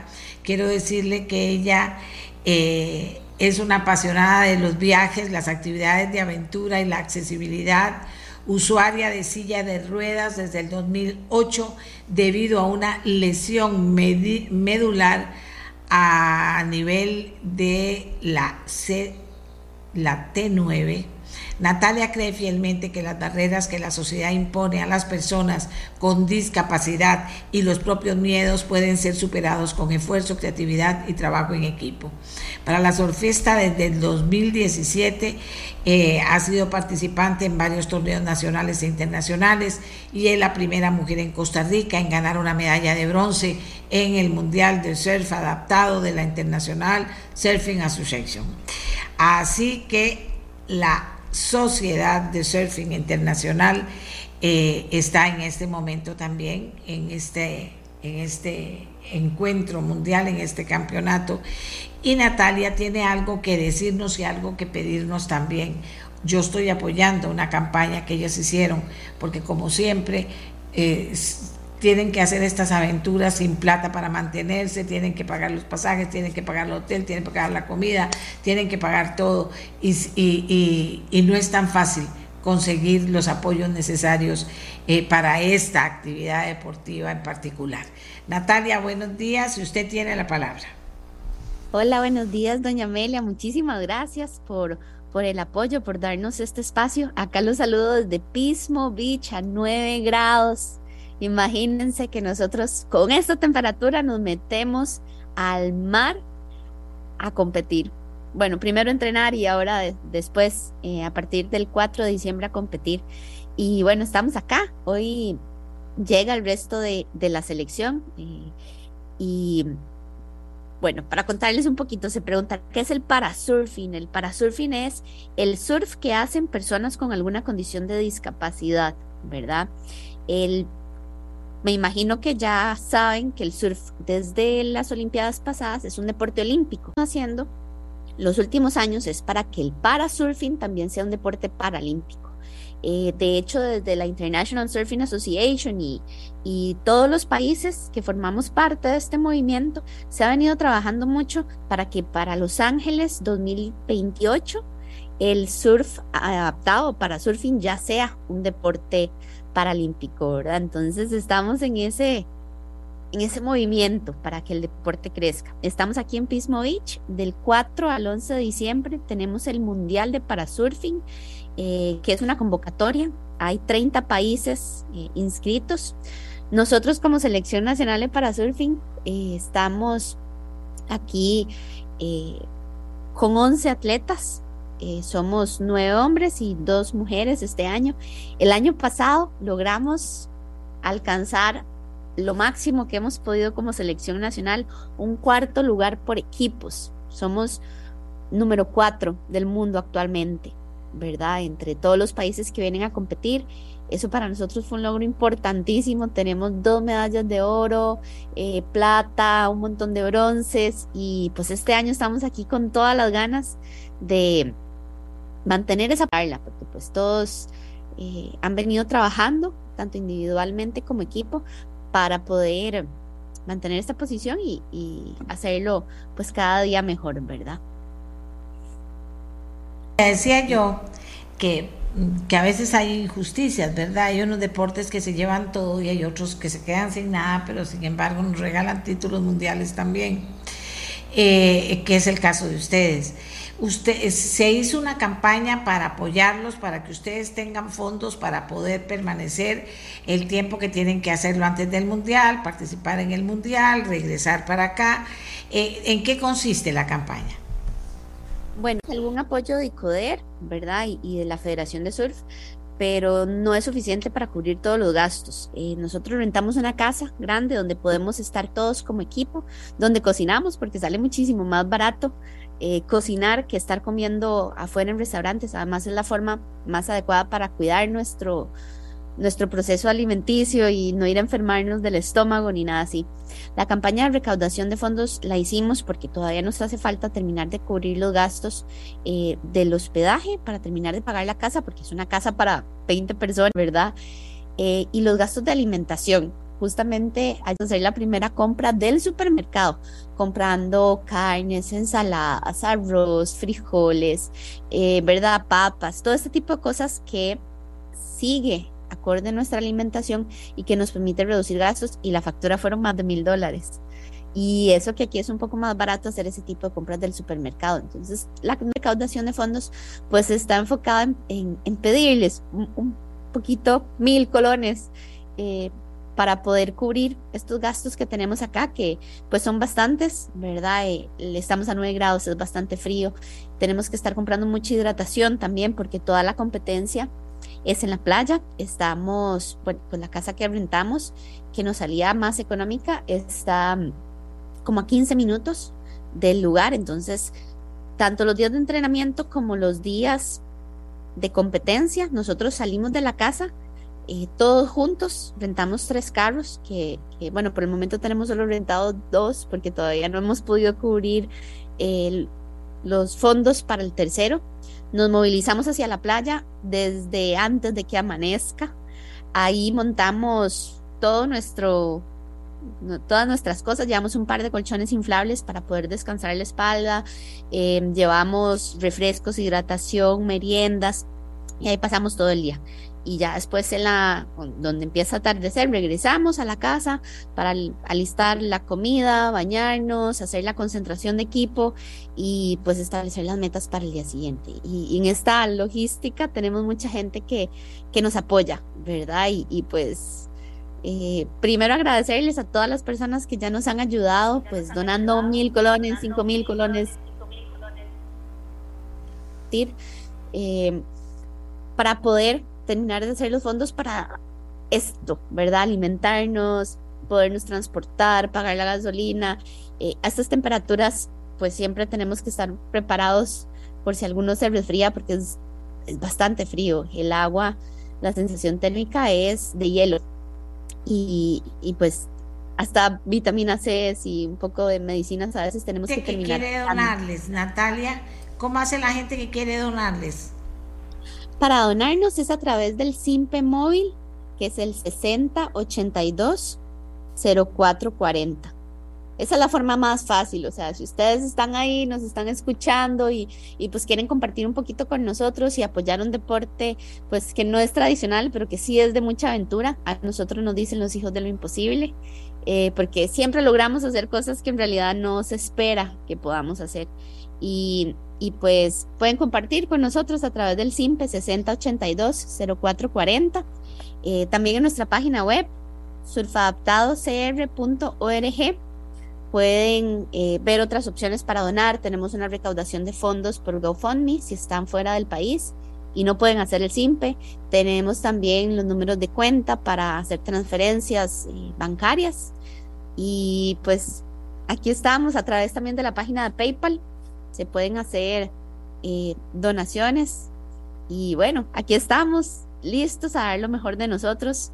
Eh, todo lo que, lo que está desde nosotros como personas, como equipo y tanto personalmente como deportivamente. Repítame el número otra vez para ver si esa gente comienza a moverse. Oye, Repítamelo otra vez. 6082 0440. El, el número está a nombre de la Asociación Deportiva de Surf Adaptado. Bueno, pero si han llegado hasta ahora, van a llegar al final bien y la gente les va a colaborar. En otras oportunidades han pedido colaboración, Natalia.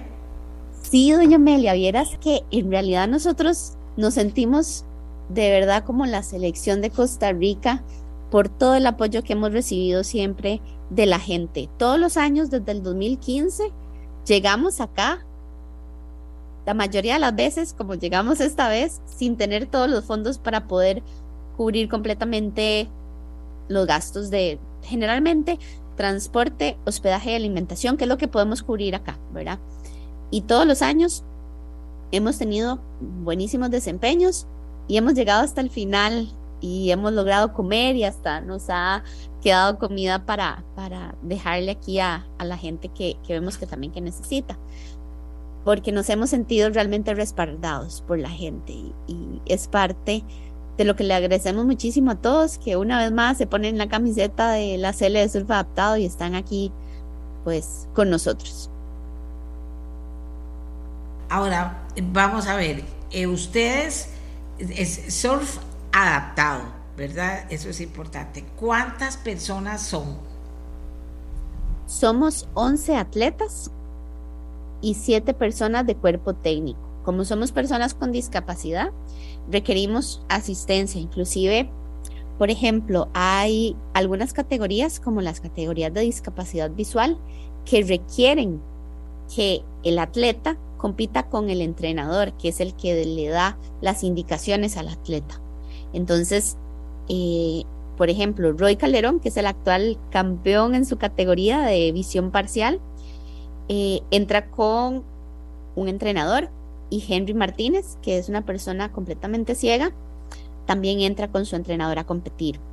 Eh, hay otra categoría que es la de, se llama PRON asistido, que es una persona que no tiene suficiente movilidad y fuerza ni en sus piernas ni en sus brazos entra con dos entrenadores, porque requiere eh, ese apoyo para poder surfear, ¿verdad? Los entrenadores le ayudan tanto a entrar al mar como a agarrar la ola, pero ya el atleta una vez que está montado en la ola, él hace todo lo que quiera. En esta categoría está Matthews Van der que él fue la primera medalla de Costa Rica en el surf adaptado en el 2016 y pues requerimos, somos un equipo grande, ¿verdad? Además de la logística de, de mover personas, sillas, tablas, que siete personas de cuerpo técnico en realidad no es nada. Aquí eh, muchas veces llegan amigos que viven en Estados Unidos a ayudarnos en toda esta logística, ¿verdad? De, de movilizarnos a todo el equipo con, con, todas nuestras cosas hasta la playa, entrenar, competir y hacer todo, regresar a la casa, cocinar, eh, alistar todo lo del día siguiente. Somos un grupo ahorita de 18 personas. Los que estamos increíble. No, increíble que me digan a mí que el mundo no está cambiando y que todo es inclusivo y que todo se puede hacer cuando la gente quiere hacerlo. Qué maravilla y qué inspiración, Natalia, qué inspiración y las familias los dejan salir a todos en grupo y quedan tranquilos esperando las medallas. Bueno, mi mamá, ella siempre está en un conflicto entre que me quiere ver y no me quiere ver, porque los, la competencia se transmite en vivo. En el YouTube de la ISA, del International Surfing Association, ellos transmiten la competencia. Entonces pueden vernos. De hecho, en nuestras redes sociales, ahí les vamos a estar compartiendo los links para que puedan vernos de, de los atletas en, en surf. Y sí, pues, eh, ¿qué queda? Es una pasión, doña Amelia. Eh, yo este año pasé por una situación de salud bastante complicada, pero en realidad, y, al principio no pensaba competir, pero en realidad todo lo lindo y lo inspirador y lo motivante que mueve el surf adaptado eh, me tiene hoy aquí otra vez, ¿verdad? Dando lo mejor de mí y lista para, para entrar al agua helada. Es más, yo creo que hoy mismo o mañana ya, ya nos toca ponernos unos trajes de neopreno, que es lo que nos ayuda a protegernos del frío y al agua, a remar y a agarrar olas. expectativa para de, las diferentes categorías? ¿Cuál es la expectativa? Bueno, la expectativa eh, para los que son campeones del mundo de su categoría, que son Roy Calderón y Jimena Riz, es mantener esa, esa posición, defender su título de campeones. Jimena es de Nosara, ella tiene 15 años y es la actual campeona mundial. Eh, ella tiene una discapacidad física, usa una prótesis en su pierna y surfea unas olas que uno la ve y uno dice, qué chica más valiente, ¿verdad? Eh, también tenemos varios, bueno, que, hemos entrado a finales y la idea es llegar. El objetivo es llegar todos a la final. Eh, nuestro objetivo siempre desde el año pasado ha sido cantar el himno nacional y el año pasado lo cantamos dos veces con Roy y con Jime y pues venimos listos para cantarlo 11 veces, eh, a darlo todo. Y, pues nuestro objetivo siempre es ese, ¿verdad? Llegar a las finales, conseguir la medalla de oro y cantar el himno nacional. Bueno, que Dios los bendiga, los acompañe. Qué belleza, gracias por darnos ese ejemplo y gracias por inspirarnos, porque todo esto inspira, sobre todo un día para hoy que necesitamos tanta inspiración para que ustedes puedan salir adelante, recoger la plata que necesitan y para que la CELE haga su mejor, su mejor eh, trabajo hoy en el, en el Campeonato Mundial, sin duda alguna. Ella es la ingeniera Natalia Vindas Pérez y ha sido un placer y un honor tenerte en el programa, Natalia. Muchísimas gracias, doña Amelia, por, por, el apoyo, por ayudarnos a difundir el mensaje. Y muchas gracias, de verdad, a todas las personas que, que, ya nos han donado, que nos mandan mensajes de ánimo, de seguir adelante. Y pues aquí estamos, aquí seguimos con todas las ganas, con toda la energía. Y pues agradecidos también con Dios por, por esta oportunidad de estar una vez más aquí eh, representando a Costa Rica y, y mostrándole a nosotros mismos y al mundo que en realidad no hay imposibles, solo hay formas diferentes de hacer las cosas y que siempre que uno se propone algo lo puede lograr. Así que muchas Así Muchísimas gracias, Natalia. Vieron ustedes, qué maravilla. Y yo quiero recordarles que hay una campaña también para recaudar dinero para poder comprar comida y darle a los habitantes de la calle. Esto lo hace el grupo de Nutrivida, eh, que está liderado por Gisela Sánchez eh, lo están haciendo, ya han ido eh, esta semana en la noche también a darles de comer, hacen la comida, se la llevan hasta las personas que hacen fila para poder comer algo, ellos son habitantes de la calle y se espera donarles durante este mes de diciembre. Clasi, C-L-A, S-S-Y, Clasi, C de casa, C-L-A, no, perdón, C-L-A, C-L-A-S-S-Y, C-L-A-S-S-Y, classy.org, .org, classy,